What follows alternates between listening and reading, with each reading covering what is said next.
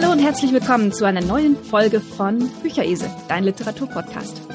Mein Name ist Angie und äh, zusammen mit Ute ähm, geht es heute um ein ganz besonderes Thema. Wir haben uns nämlich mal überlegt, wir möchten eine Sonderfolge über indische Literatur machen, aus gegebenem Anlass natürlich, weil Ute in Indien lebt und ähm, wir uns schon mal so ein bisschen gefragt haben, warum eigentlich so wenige indische Autoren hierzulande, also in Deutschland, ähm, bekannt sind und gelesen werden.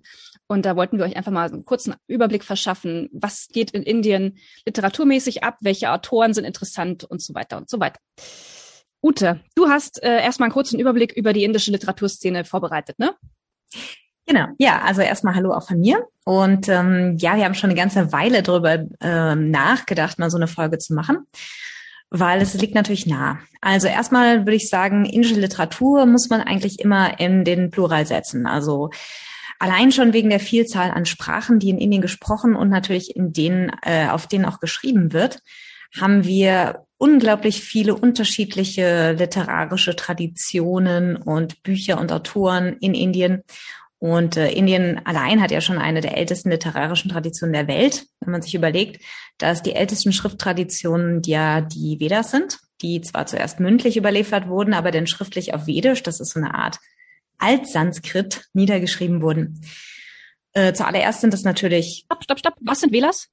Vedas. Die Vedas sind religiöse Texte, wäre ich jetzt gerade dazu gekommen. Das sind religiöse Texte, Hymnen, Formeln, theologisch-philosophische Texte im Grunde genommen. Also im Grunde genommen ähm, das Gerüst des Hinduismus, könnte man sagen. Wobei natürlich noch viel mehr außer Religion drin steht. Also es stehen auch sehr viele soziale Geschichten dabei. Also äh, Kultur der alten Inder sozusagen, Religionen und so weiter und so fort. Das sind einfach religiöse Texte, Sammlungen von religiösen Texten, die etwa zwischen 2000 und 500 vor Christus entstanden sind. Wobei hier die Rigveda einfach die älteste ist. Das sind ähm, ja, wie gesagt, religiöse Texte hauptsächlich. Es entstanden dann ein bisschen später äh, die wichtigsten Urepen Indiens, die Mahabharat und die Ramayana, die bis heute vermutlich die wichtigsten Texte für Hindus und für Inder sind. Also sie werden bis heute im Original auf Sanskrit vorgelesen, beziehungsweise auf Altsanskrit vorgelesen. Sie sind in zig Sprachen übersetzt worden. Es gibt Fernsehserien, Kinderfilme, zahlreiche Adaptionen, zahlreiche literarische Ergüsse zum Thema dieser, also mit, mit, die thematisch an diese, an diese Epen angelehnt sind. Es sind also unglaublich wichtige literarische Werke der frühen indischen Literatur. Mm, genau, so viel zum Thema altindische Literatur.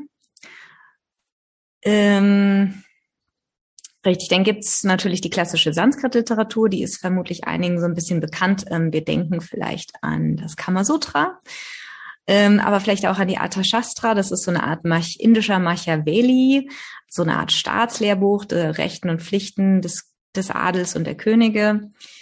Und ähm, ja, das sind einfach so relativ bekannte Romane der indischen, altindischen Literatur. Die, das Sanskrit entwickelte sich als Schrift und, und, und Wortsprache aus dem, direkt aus dem Vedischen. Es ist also quasi so eine Art ähm, es ist eine indo-germanische Sprache, muss man dazu sagen. Es ist also mit unseren europäischen Sprachen verwandt. Und die literarische Blüte dieser Sprache liegt so zwischen 400 und 700 nach Christus. Äh, da gab es dann ganz bekannte Dichter wie Kalidas zum Beispiel, Amaru, ähm, die haben Dramas geschrieben, Lyrik, Romane, Märchen. Äh, eine ganz bekannte, umfangreiche Märchendichtung aus dieser Zeit ist zum Beispiel das Fabelbuch äh, Pantaschatantra. 300 nach Christus etwa entstanden, welches unter anderem auch die arabisch, persisch und europäische Märchenerzählung beeinflusst hat. Also ganz bekannte Parabeln von Tieren, äh, wie der Fuchs, der zum Beispiel sagt, dass die Weintrauben, also dass die Trauben, die außerhalb seiner Reichweite hängen, einfach zu sauer sind. Und deswegen, ähm, er kommt zwar nicht dran und deswegen, weil er nicht dran kommt, sind sie einfach zu sauer. Das, sind so, das ist so eine dieser, dieser Parabeln, dieser Fabeln aus diesem Buch zum Beispiel. Äh, dann entwickelten sich natürlich später die einzelnen Regionalsprachen und damit die einzelnen Regionalkulturen. Also in Südindien haben wir zum Beispiel Tamil.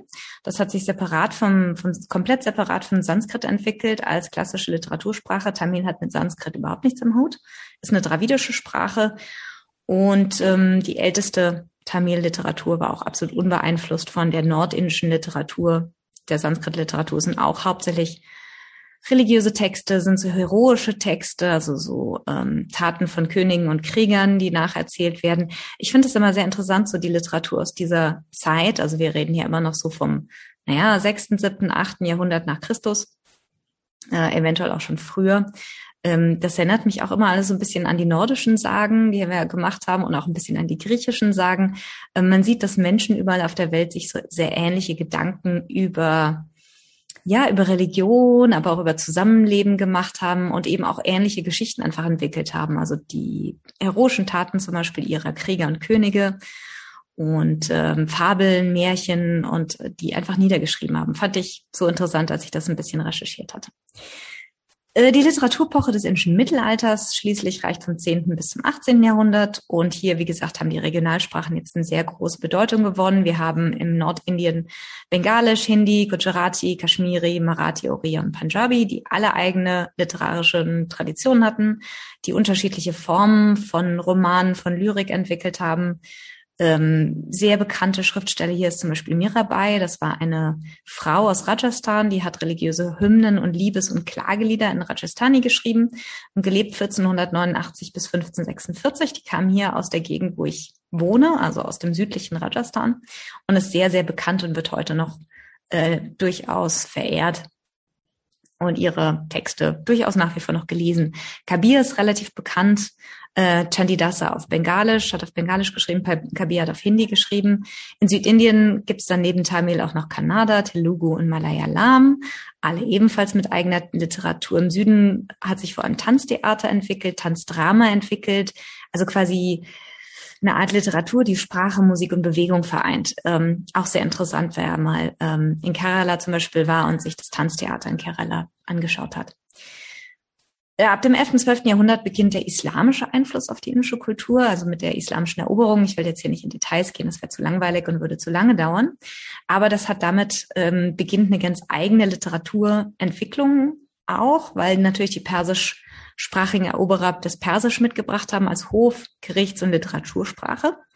Und es entwickelte sich dann nach und nach die Urdu-Dichtung. Also Urdu ist eine Sprache, die auf, die quasi eine Mischung aus Indisch und Persisch quasi ist. Also sie wird Persisch geschrieben, hat aber auch Wörter und äh, Einflüsse aus dem Sanskrit. Und diese Urdu-Dichtung hat einfach diese persisch und indischen Elemente miteinander verschmolzen und entwickelte seine Blüte während der Mogulherrschaft. Das hat man vielleicht mal gehört, 1526 bis 1857 haben in, in Indien die Mogule geherrscht, über Nordindien, aber zum Teil auch über Mittel- und bis runter in den Süden, eigentlich kann man sagen. Und ähm, für die Mogule war die Dichtkunst vor allem sehr, sehr wichtig. Also in dieser Zeit musste zum Beispiel jeder Beamte, der in den Staatsdienst eintreten wollte, eigene Gedichte vorweisen können, um zu beweisen, dass er eben gebildet und eben auch kultiviert war. Ja, im 19. Jahrhundert entwickelte sich dann die moderne indische Literatur durch den Einfluss der Kolonialherren. Ne, wir erinnern uns, ähm, Indien war ja lange Kolonialgebiet der Briten. Englisch wurde Verkehrs- und Schriftsprache.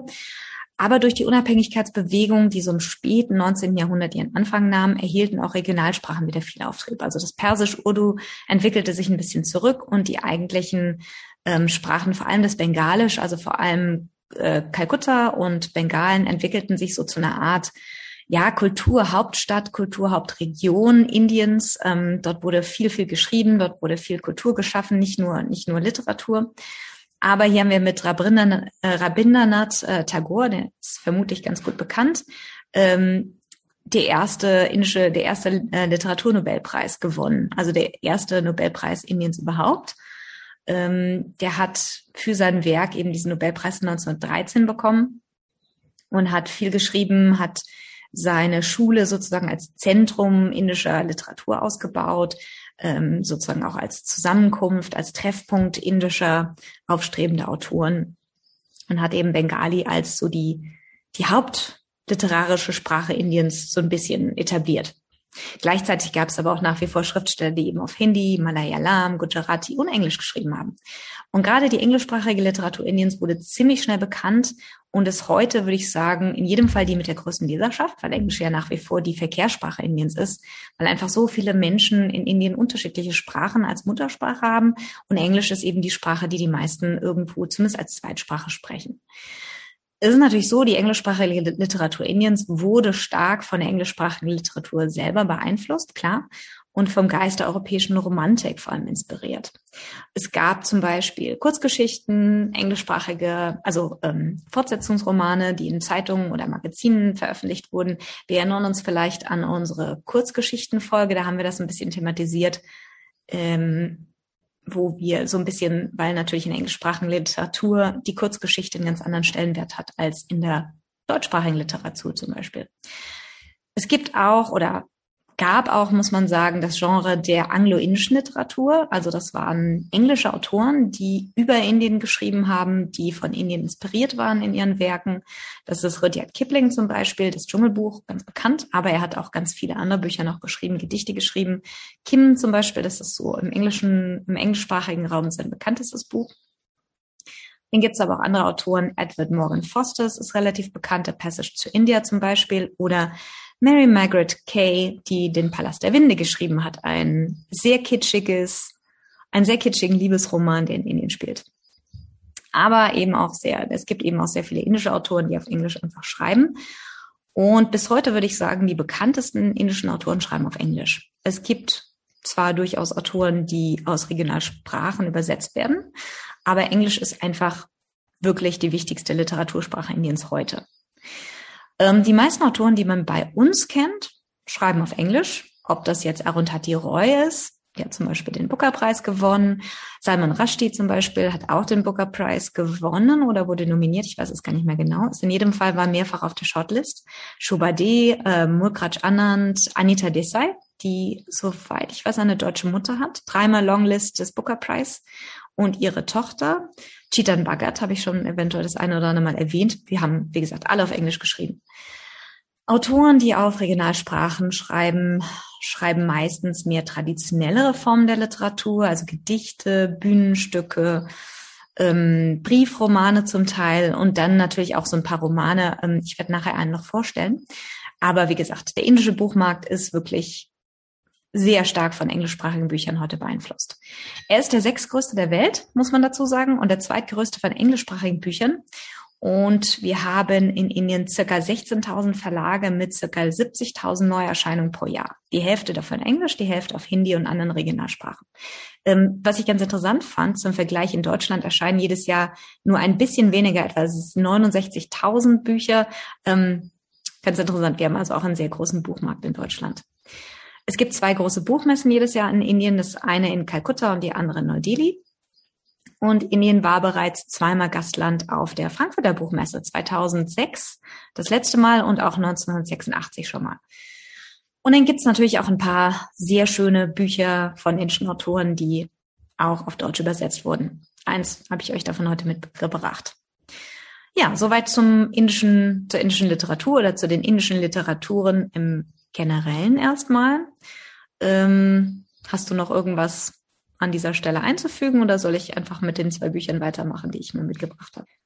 Ähm, mich würde eine Sache interessieren und zwar, ähm, was die Verlagswelt in Indien betrifft, sind das Vertretungen britischer Verlage? Also ich meine, Penguin ist ja so ein ganz großer. Oder, also die jetzt, sage ich mal, englischsprachige Bücher rausbringen, die auch international erfolgreich sind. Oder sind das tatsächlich indische Verlage, die über Kontakte ihre ihre Bücher in den internationalen Markt bringen? Also es sind beides. Wir haben natürlich ganz viele große Verlage, die international ähm, vertreten sind. Es sind Penguins zum Beispiel. Es gibt Penguins India, es gibt Random House India. Aber es gibt tatsächlich auch eine ganze Menge indische Verlage, wobei es da die ganze Bandbreite gibt. Also es gibt kleine indische Verlage, ganz, ganz viele, äh, die vor allem Schulbücher verlegen. Also man muss auch dazu sagen, die meisten Bücher, die in Indien auf den Markt kommen jedes Jahr, sind Sachbücher. Also es sind keine Romane, es sind keine, ähm, es ist keine Literatur in dem Sinne an, also keine, keine, ähm, keine Romane jetzt, sondern es sind wirklich Sachbücher, Schulbücher, Bücher für Studenten, Universitätsbücher. Und da gibt's ganz, ganz, ganz viele indische Verlage. Ich glaube, international sind indische Verlage wenig unterwegs. Ich weiß auch nicht genau, wie das ist mit Random House India oder Penguin India, ob die jetzt äh, tatsächlich sozusagen Tochterkonzerne sind mit einem, die haben definitiv, haben sie ihren Sitz in Indien, die, die verlegen auch in Indien. Allein schon, äh, um das Preisniveau sozusagen so ein bisschen runterzudrücken. Also hier in Indien sind Bücher ja sehr, sehr günstig. Im Gegensatz zum Beispiel zu Deutschland, im Gegensatz zu England. In England sind Bücher furchtbar teuer. Das heißt, die Penguin-Bücher, die wir hier in, in Indien bekommen, äh, sind kosten ein Bruchteil von dem, was die in England kosten, weil sie natürlich hier von dem lokalen Ableger eben gedruckt werden und veröffentlicht werden. Also es sind definitiv eigenständige Verlage. Hm, okay.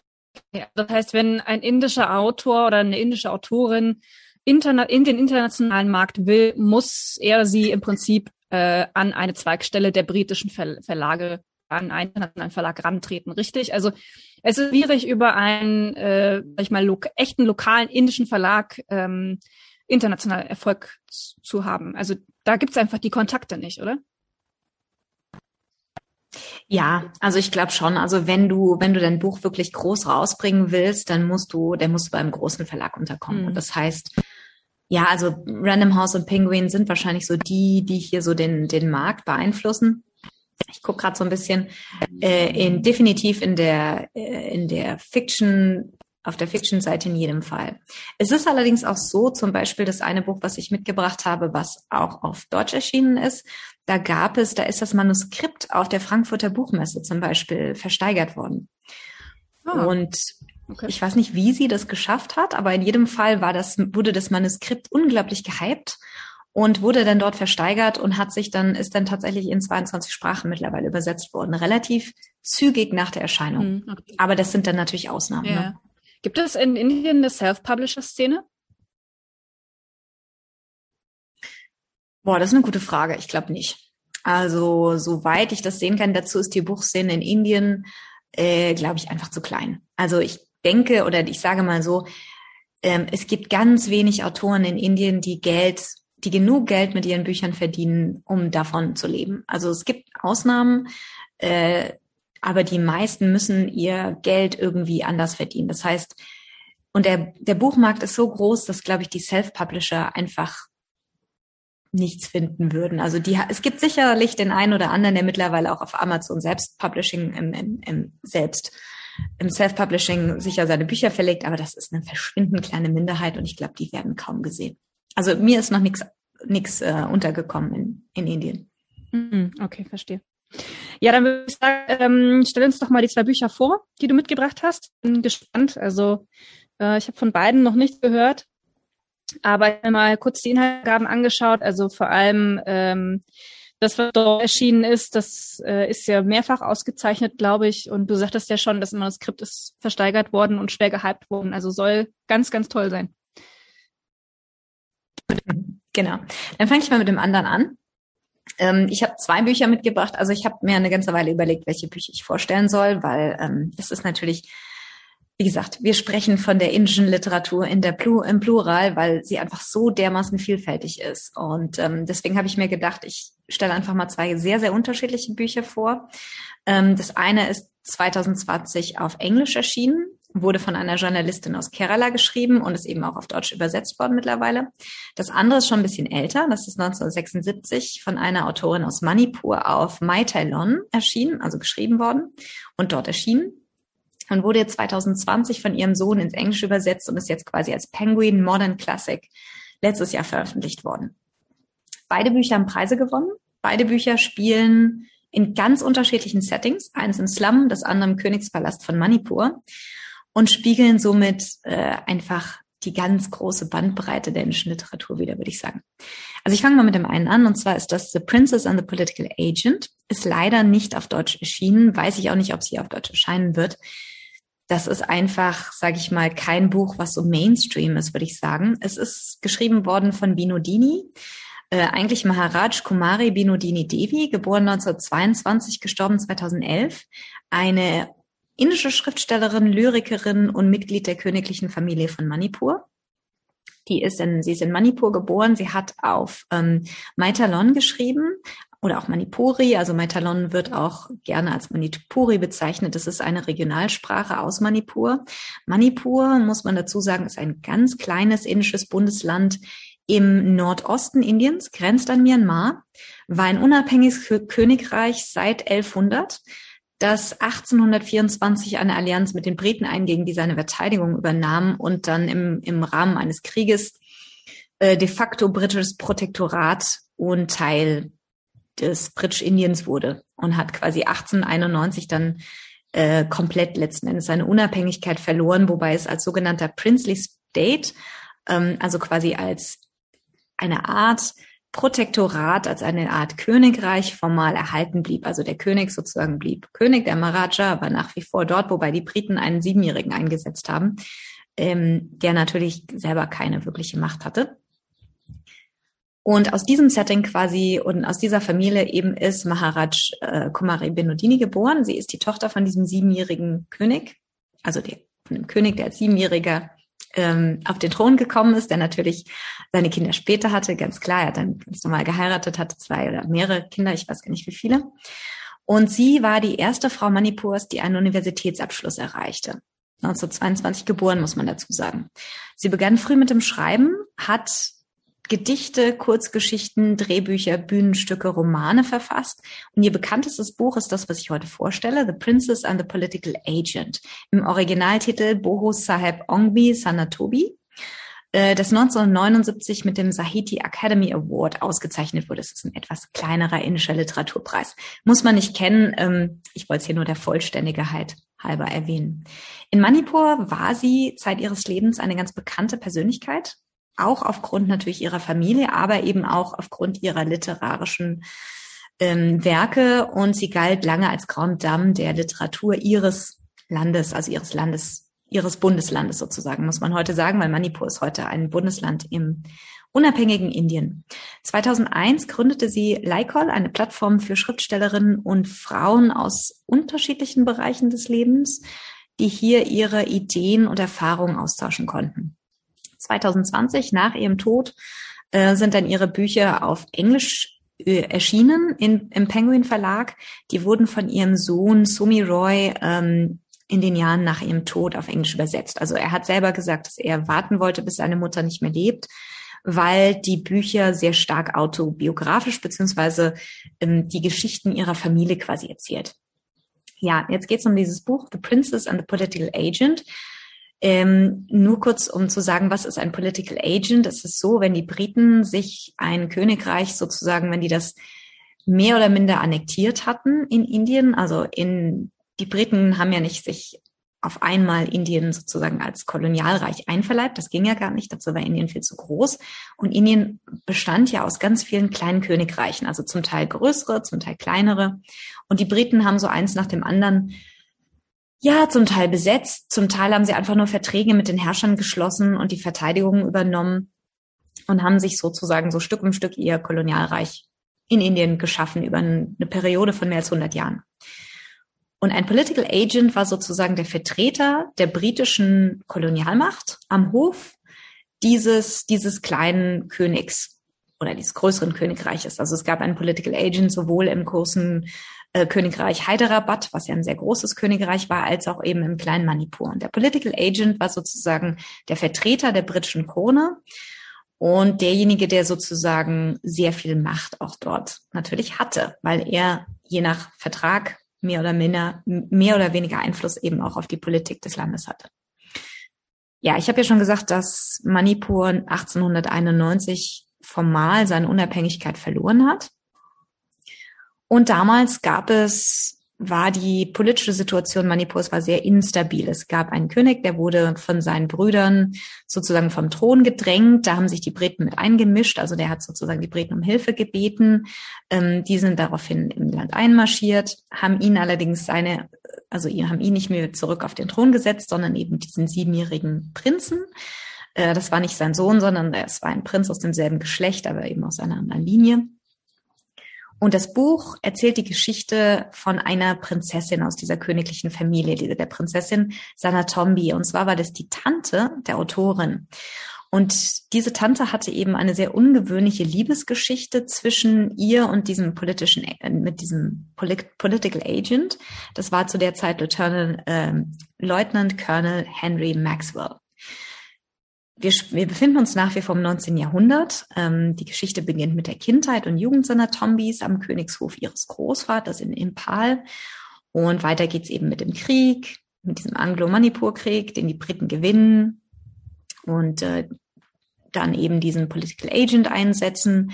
Und das Buch erzählt eben alle Ereignisse aus der Sicht von Sanatombi in einer Reihe von Rückblenden. Also Sanatombi erinnert sich kurz vor ihrem Tod nochmal an ihr Leben, an ihre Kindheit und eben an, an ihre Liebe zu diesem Political Agent, so zu Colonel Maxwell, den, ähm, der sozusagen für sie die Liebe ihres Lebens war, obwohl er selber verheiratet war und sie verheiratet war. Es war eine sehr ungewöhnliche Liebesgeschichte, auch eine sehr unkonventionelle. Also sie mussten sich gegenüber ähm, die Familie war natürlich nicht wirklich begeistert, ähm, die Briten waren nicht begeistert. Also es war ja, es war sehr schwierig. Und das Buch erzählt eben diese Ereignisse, die Intrigen, ähm, das Leben in Manipur äh, im 19. Jahrhundert, aber auch so ein bisschen den Schmerz von Sanatombi über den Verlust der Unabhängigkeit ihres Landes und darüber, dass eben sich viele Dinge ändern. Es ist geschrieben in einer recht einfachen Sprache, aber das Buch gibt eben sehr viele Einblicke in das Leben in Manipur, in eine Welt, die wirklich sehr exotisch und sehr fremd für uns ist, weil wie gesagt, es ist auch für Indien im Grunde genommen ein sehr exotischer Teil Indiens. Also es ist wirklich der ganz nordöstliche Teil, der sehr anders ist als, sage ich mal, das Indien hier so im Kernland. Ähm, ich habe ein paar Rezessionen gelesen, also indische Rezessionen, die das, die die Übersetzung ziemlich verrissen haben und sagen, dass die Poetik des Originals nicht wirklich gut rübergebracht wurde. Da kann ich natürlich wenig zu sagen, da ich kein Manipuri spreche und damit auch das Original nicht lesen kann. Ich fand das Buch sehr nett. Nichts großartig, aber eigentlich schön in einem schönen fließenden Rhythmus geschrieben und es hat mich ein bisschen an äh, sieben Jahre in Tibet erinnert.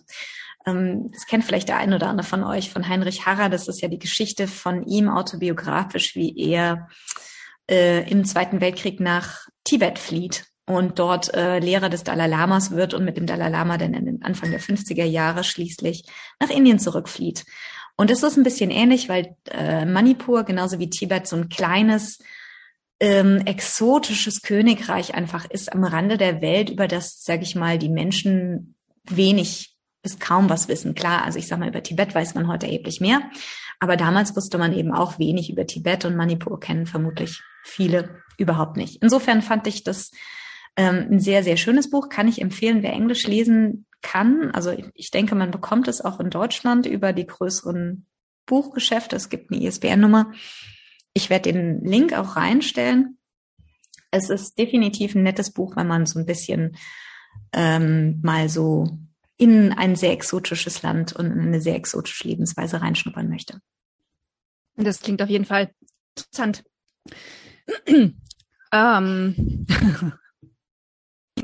ja, wie schaut's denn mit dem zweiten Buch aus? ja, das ist definitiv mehr was für dich, glaube ich. Äh, das zweite Buch, was ich mitgebracht habe, Die Detektive von Boot Bazaar von Deepa Annapawa. Ähm, sehr interessant, weil es auf Deutsch übersetzt ist. Man bekommt es also problemlos, ich denke, in den meisten deutschen Buchhandlungen zumindest bestellt. Äh, kurz was zur Autorin. Deepa Annapara ist eine Schriftstellerin aus dem Süden Indiens, aus Kerala. Sie schreibt auf Englisch, beziehungsweise, naja, also Boot Bazaar ist ihr, also Detektive von Boot Bazaar ist ihr Debütroman. Sie hat bisher noch nichts anderes geschrieben. Der ist ja erst 2020 herausgekommen. Aber sie schreibt normalerweise auf Englisch. Sie hat in Indien für elf Jahre als Journalistin gearbeitet und hat vor allem über Armut und religiöse Gewalt berichtet und wie Armut, religiöse Gewalt ähm, Kinder beeinflusst. Und sie hat in Gujarat, Delhi und Mumbai in Slums gearbeitet und hat dort zum Teil auch gelebt und hat ihre, eben ihre Recherche betrieben. Und viele ihrer Erfahrungen aus dieser Recherche hat sie eben in diesem Buch verarbeitet. Sie hat sich dann in England für einen Master in Creative Writing eingeschrieben an der Universität von East Anglia und hat die Detektive von Boot Bazaar ursprünglich als Teil ihrer Masterarbeit geschrieben. Fand ich sehr interessant. Es ist, wie gesagt, ihr Debütroman und das Manuskript ist wohl wie eine Bombe eingeschlagen und wurde in einer Bieterschlacht auf der, auf der Frankfurter Buchmesse äh, versteigert. Es ist 2020 auf Englisch erschienen und wurde ähm, auf Deutsch, ich meine 2021 auf Deutsch äh, übersetzt und ist im Rowold Verlag erschienen. Sie hat schon für ihre journalistische Tätigkeit viele Preise gewonnen oder einige Preise gewonnen und hat dann für die Detektive von Boot Bazaar ähm, den Edgar Award für Best Novel erhalten, war auf der Shortlist des JCB Preis für Literature und war auf der Longlist des Women's Prize for Fiction 2020. Da haben wir auch schon mal drüber berichtet. Das Buch wurde bisher auf 22 Sprachen übersetzt. Es ist also wirklich ziemlich breit äh, eingeschlagen, würde ich sagen. Ich weiß nicht, wie erfolgreich es auf dem deutschen Buchmarkt war, aber man findet äh, Artikel äh, auf Spiegel Online. Ähm, es haben so die großen Feuilletons drüber berichtet, sage ich mal.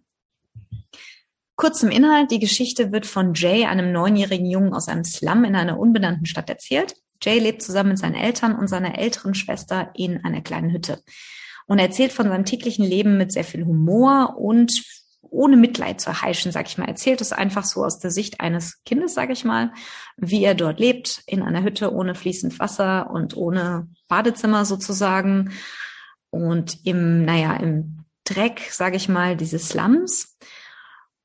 Aber er hat so eigentlich ein ganz, er hat viel Fantasie, er schaut, die haben einen Fernseher, die Familie, und er liebt es, äh, so Crime Report zu schauen. Das ist sozusagen so ein, äh, so ein Tatort auf Indisch und er möchte gerne Detektiv sein.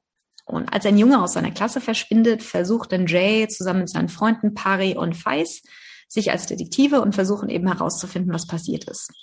Und es ist natürlich ein von Anfang an zum Scheitern verurteiltes Unterfangen. Also sie stellen Recherche an, befragen Familien, Verdächtige und gehen Spuren nach.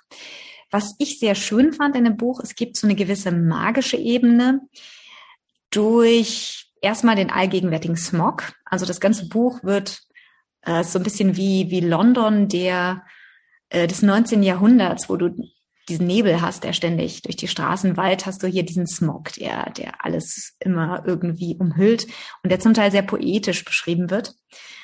Und dann gibt es in den Prologen werden Djinns und Geister erwähnt. Das ist ganz interessant. Das Buch ist in drei Teile geteilt. Es hat drei Prologe und in jedem kommt ein Geist oder ein Djinn vor und diese Geister und diese Djinns sind äh, können zum Teil böse sein, aber zum Teil beschützen sie auch die Menschen. Also es gibt zum Beispiel den Satz, den fand ich irgendwie sehr schön. Unsere Götter sind so beschäftigt, um unsere Gebete zu erhören. Doch Geister hören immer auf unsere Worte, weil sie sich langweilen. Und dann gibt es natürlich die, die bösen Geister, die eben zum Teil auch Kinder ähm, verschwinden oder Menschen verschwinden lassen. Und äh, dann gibt es die, die Schabernack treiben. Und dann gibt es eben die Guten, die, die dich beschützen, die du eben anrufen kannst, wenn du, ja, wenn, wenn, wenn du in Gefahr bist zum Beispiel. Und das ist eigentlich eine sehr interessante Ebene in dem Buch sie ist nicht wirklich relevant in, in als, also sie spielen keine Rolle. Es ist nicht so, dass es die Chins waren, die jetzt diese, diese Kinder gekidnappt haben, weil es, es, es werden nämlich immer weitere Kinder vermisst und äh, weitere Kinder verschwinden aus diesem Slum.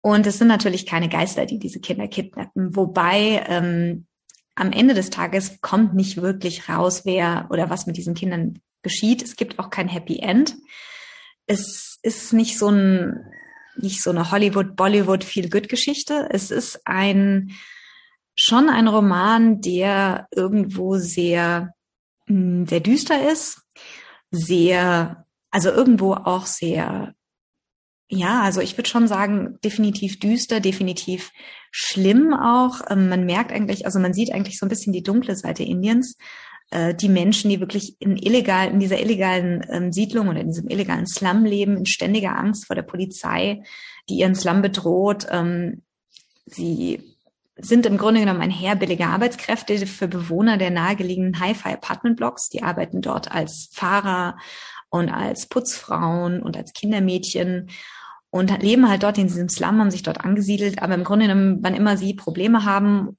können sie oder trauen sie sich kaum zur Polizei zu gehen, also auch als diese Kinder verschwinden und dann die erste Mutter eben zur Polizei geht, weil sie sagt, ich muss mein Kind wiederfinden.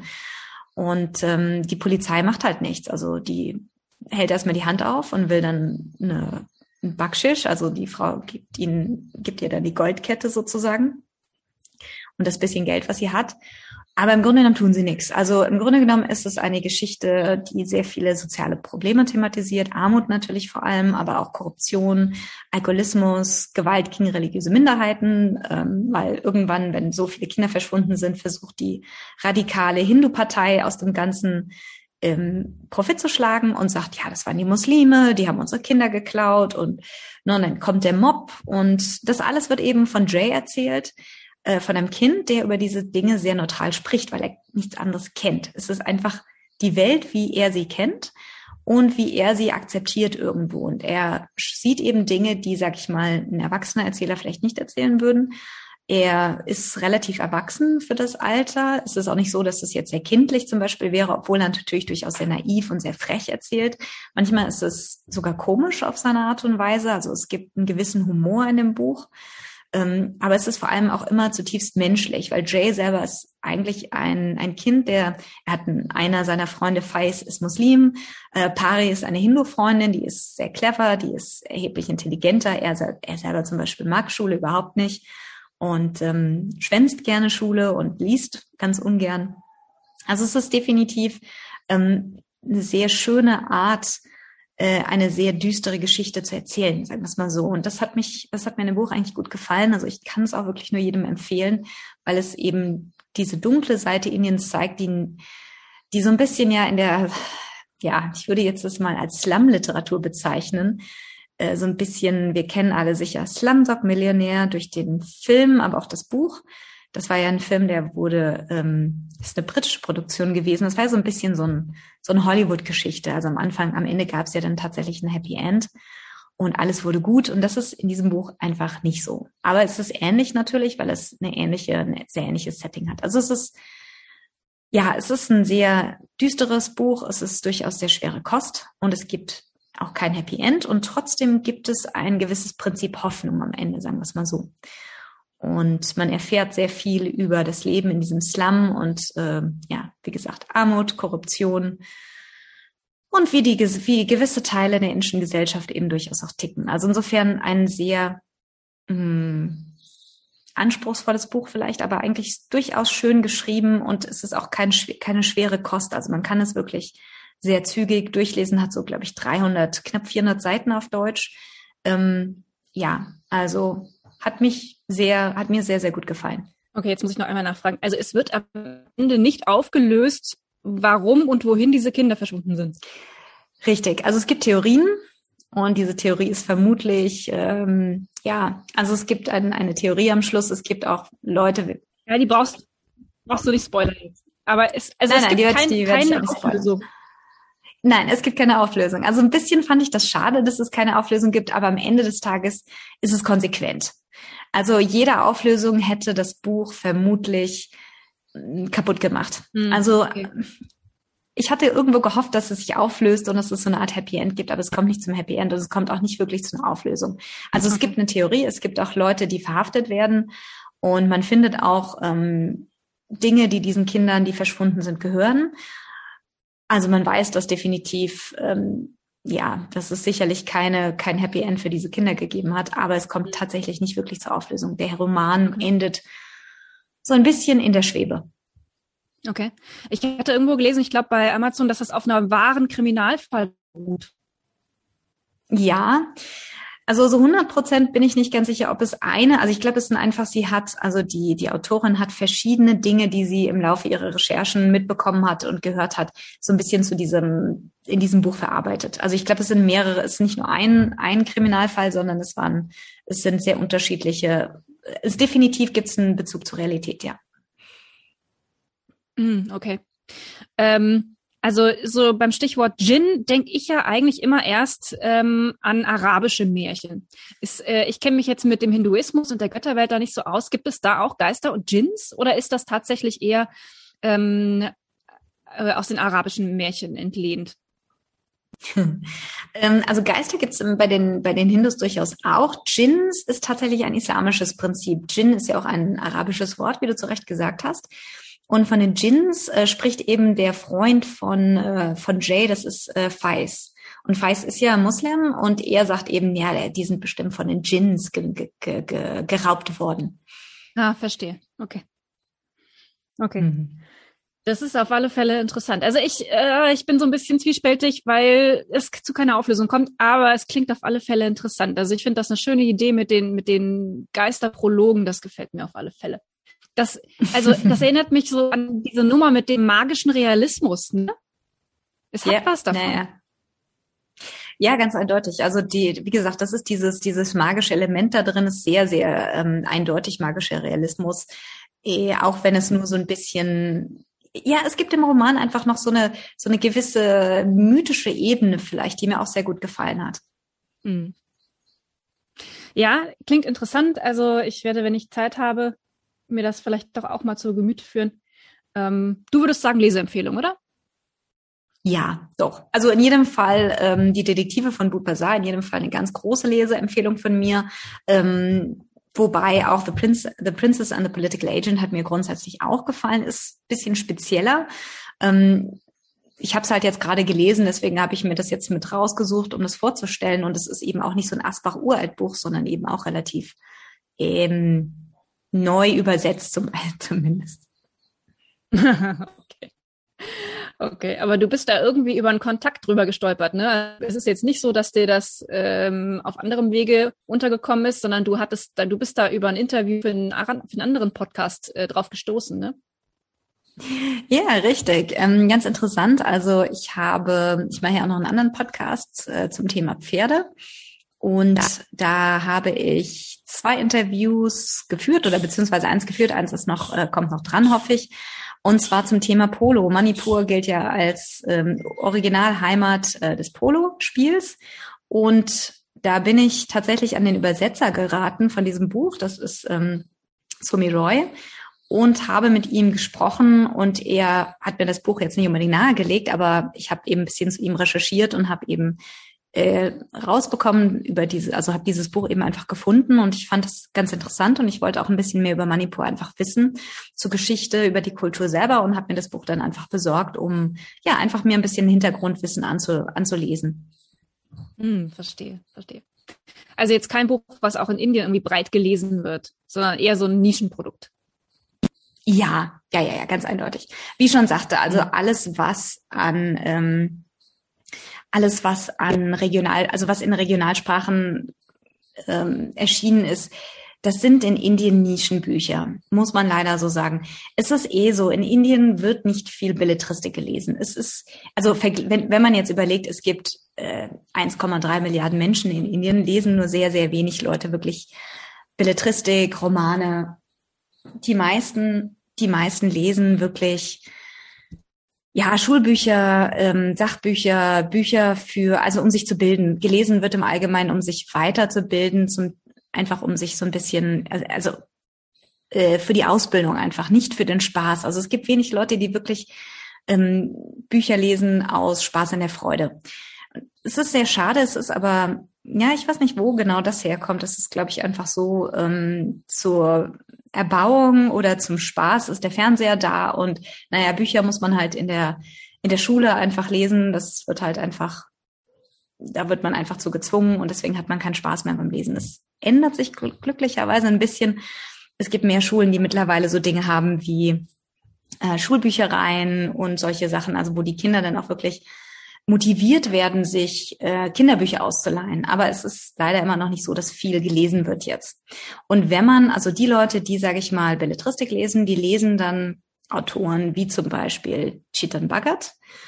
Ähm, das ist ein sehr bekannter Literat, also ähm, das ist ein Schriftsteller, der ja, der schreibt so ja, so Krimis halt, so nicht nur Krimis, aber ich sag mal so eine so eine so eine Gegenwartsliteratur, die einfach ankommt. Also er schreibt über junge Menschen und ihre Probleme, zum Teil in Form von Krimis, zum Teil in, in Form von Romanen, also unterschiedlich.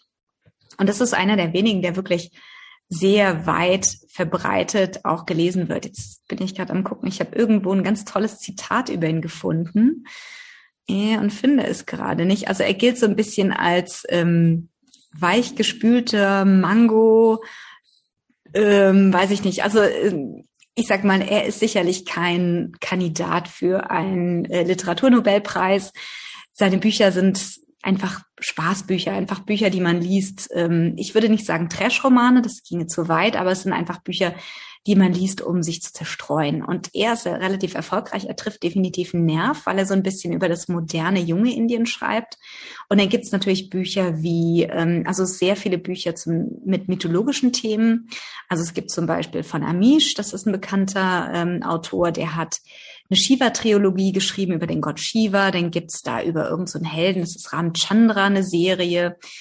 Ähm, dann The Secret of the Nagas, also er hat ganz viele ähm, Serien und Triologien geschrieben, die eben auf den indischen Mythen basieren. Und dann gibt's ja, dann gibt's eben ganz viele Adaptionen von den indischen Epen und das verkauft sich ganz gut. Also gerade das, was ein bisschen moderner ist, das lesen die Leute ganz gerne, weil sie es natürlich kennen. Und alles andere, also so Dinge wie dieses The Princess and the Political Agent, ist ein Buch, was in Indien sicher nicht groß gelesen wird. Ich bin mir auch ziemlich sicher, dass das Buch Die Detektive von Bud Bazar auf, ähm, äh, auf Englisch, also im Originaltitel übrigens ähm, Gin, Gin Patrol on the Purple Line, also Gin Patrol äh, von den Gins on the Purple Line. Die Purple Line ist eine Metro, eine U-Bahn-Linie, die ist eben purple. Deswegen ist es on the Purple Line, weil die Kinder eben mit dieser Metro, mit dieser Purple Line in die in die Innenstadt fahren, um nach ihren Freunden zu suchen. Auch das ist kein Buch, was in Indien groß gelesen werden wird. Das ist ein Buch, das hat die Autorin für ein ausländisches Publikum geschrieben. Und nicht wirklich für ein indisches Publikum. Genauso wie ähm, Sumi Roy, sein, die, die Bücher seiner Mutter, meiner Meinung nach auch nicht unbedingt für ein indisches Publikum geschrieben hat, sondern vielleicht auch eher für, sag ich mal, Ausländer, die sich zum Thema, die, die was über Manipur lesen wollen. Hm, das wäre jetzt meine nächste Frage gewesen, ob die Autoren und Autorinnen, die, äh, sage ich mal, international erfolgreich sind, ob die in Indien tatsächlich gelesen werden. Also Arundhati Roy zum Beispiel ist ja eine, die mir da einfällt. Ähm, oder der Autor von äh, The White Tiger. Sind das, also werden die in Indien tatsächlich gelesen oder schreiben die für den internationalen Markt? Ja, das ist so ein bisschen eben das Problem. Also ist es einfach so, äh, also Arundhati Roy wird auch in Indien gelesen. Sie hat auch in Indien Bücher, also es gibt ihre Bücher in Indien auch durchaus in den, naja, vielleicht nicht unbedingt in den Bestsellerlisten. Die wird von so einer linken, von so einem linken, ähm, ja, wie kann man das sagen, von so einer Subkultur durchaus gelesen. Aber es gibt tatsächlich die indischen Autoren, die in Indien gelesen werden und es gibt die indischen Autoren, die, sage ich mal, für ein internationales Publikum schreiben. Also wir haben ja auch zum Beispiel Vikram Seth, ganz, ganz bekannter Autor auch, mit seinem Buch Eine gute Partie zum Beispiel. Oder was hat er noch geschrieben? Ich habe auch eins von ihm gelesen und fällt mir gerade der Titel nicht ein.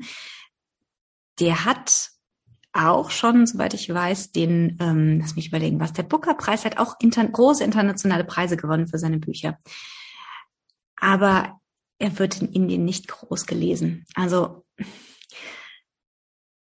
wie gesagt, in Indien wird gelesen, entweder um sich weiterzubilden oder man liest wirklich so, so eine bestimmte Art und Weise von Büchern. Also es ist wenig das, was, was in, als indische Literatur im Ausland wirklich rüberkommt, wird wenig in Indien gelesen. Ist so. Übrigens, ich habe das Zitat wieder gefunden ähm, also es wird als Belletristik-Schmöker mit allzu viel Mango-Duft über den Westen. Äh, und das wird dann mit Pech hierzulande als typisch indische Literatur empfunden. Verstehe. Ja, gut. Okay. Ähm, ja, ist so. Also ähm, The White Tiger auch, ähm, ist ja, hat ja auch den Booker Prize gewonnen von Ara, äh, Arvind äh, Adija zum Beispiel. Ganz tolles Buch ähm, das wird auch in, um, nicht unbedingt in Indien gelesen. Dazu ist es einfach gerade all das, was ein bisschen mehr so Richtung Slum geht.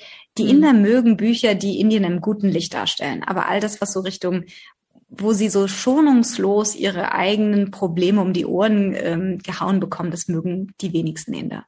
Mhm. Das ist leider so. Mhm, verstehe, verstehe. Also gesellschaftskritische Sachen. Ähm, Jein, also ich meine, Cheetah Bagats Bücher sind zum Teil auch gesellschaftskritisch, also ist auch zart provokant, könnte man sagen. Ja, es gibt auch in Indien vorehelichen Sex zum Beispiel. Es gibt auch Korruption und es gibt, also er schreibt auch über Elternstress und ähm, und wie gesagt Korruption und ja und all sowas, was eben so diese aufstrebende Mittelklasse-Jugend oder äh, jungen Erwachsenen das Leben schwer machen. Aber das ist. Ein, eine sehr, sehr, sehr zart provokant. Also, okay. also in verträglichen Dosis. Mhm. Richtig, genau. Er, er schafft das so, diesen, diesen, diesen, diese Gratwanderung zu schaffen. Das ist in Indien, das kann man noch lesen. Das gilt in Indien als rebellisch, aber ähm, er, er gilt noch nicht als Nestbeschmutzer. Während einige Bücher, wie eben zum Beispiel, ähm, also ich denke auch, dass äh, dass, dass Deepa Anapara durchaus von manchen Indern als Nestbeschmutzerin angesehen wird. Angesehen hm, wird. Verstehe. Verstehe. Ja, ähm, ich glaube aber trotzdem, dass die Autoren interessant sind, wenn man sich einfach ein bisschen ein Bild machen will, wie Indien funktioniert und wie es wie es dort zugeht. Und ähm, ich glaube schon, dass vielleicht in die andere Richtung manchmal ein bisschen überspitzt ist. Also ganz so schlimm ist, dann, ist es dann flächendeckend sicher nicht, aber ähm, es ist sicher interessant, um sich mal so ein bisschen ein Bild zu machen, auch wenn man vorhat, nach Indien zu reisen. Es ist doch, ich bin ja einmal in Indien gewesen und es ist doch schon sehr, sehr anders als, als Europa und als die westlichen Länder. Das muss man einfach wissen. Und äh, vielleicht ist es ganz gut, mal so ein Buch zu lesen, um nicht gar so, gar so einen großen Kulturschock zu kriegen, wenn man dort ankommt. Ja, ja, ja, ganz klar. Ich würde auch wirklich jedem vor, ähm, also von der Indienreise ans Herz legen, ein bisschen querbeet zu lesen vielleicht auch. Äh, weil, wie gesagt, es gibt einfach so viele unterschiedliche Lebenswirklichkeiten und es gibt eben auch so, sage ich mal, so dieses typische Bild Indiens mit, also was so der, der die indische Tourismusindustrie gerne verbreitet mit Frauen in bunten Saris und äh, Kamelen auf Sanddünen und sowas, wo es halt so ein bisschen, sage ich mal, heile Welt ist. Und das gibt's natürlich ganz klar auch. Also es gibt ja auch in Indien eine Mittelschicht, die mittlerweile durchaus auch Geld hat. Es gibt natürlich auch eine Oberschicht, aber es gibt eben vor allem, was wichtig in der Gesellschaft ist, ist die Mittelschicht. Und ähm, dann gibt's natürlich Slums, ganz klar, und es gibt sehr viel Armut. Aber es gibt eben, ja, es gibt einfach ganz viele unterschiedliche Lebensrealitäten. Und äh, es gibt so viele tolle Bücher. Wir werden sicherlich im Laufe dieses Podcasts immer mal das ein oder andere auch vorstellen. Ähm, definitiv äh, die Detektive von Blut Bazaar ist ein ganz tolles Buch, kann ich wirklich nur jedem ans Herz legen, jedem empfehlen. Ähm, was mir halt auch gut gefallen hat, ist, es ist halt ein düsteres Buch, aber es ist trotzdem auf seine Art und Weise sehr humorvoll und einfach sehr, sehr, ja, menschlich geschrieben. Das hat mir einfach gut gefallen. Und es gibt eben doch nach allem, was passiert ist oder was passiert, dieses Prinzip Hoffnung. Und ähm, es kann irgendwo, konnte, aber ist das Happy End, das ging einfach nicht, das wäre nicht in sich logisch gewesen, aber es gibt das Prinzip Hoffnung, dass es vielleicht irgendwann wieder besser wird. Hm. Das ist doch ein schönes Schlusswort. Ich würde sagen, damit ähm, kommen wir langsam zum Ende, oder? Boah, denke ich. Ich glaube, wir sind schon recht lang dabei heute mal wieder. Ja, genau. Okay, also das heißt, liebe Leute, wenn ihr euch für Indien interessiert, ist die indische, indische Literatur, zumindest die internationale indische Literatur auf alle Fälle ähm, ein, ein Blick wert. Und äh, ja, damit verabschieden wir uns. Wir freuen uns, dass ihr bei uns wart. Wir wünschen euch einen schönen Tag, einen schönen Morgen, einen schönen Abend, wann auch immer ihr uns hört. Liebe Grüße aus Bayern. Und liebe Grüße auch von mir aus dem schönen Udaipur.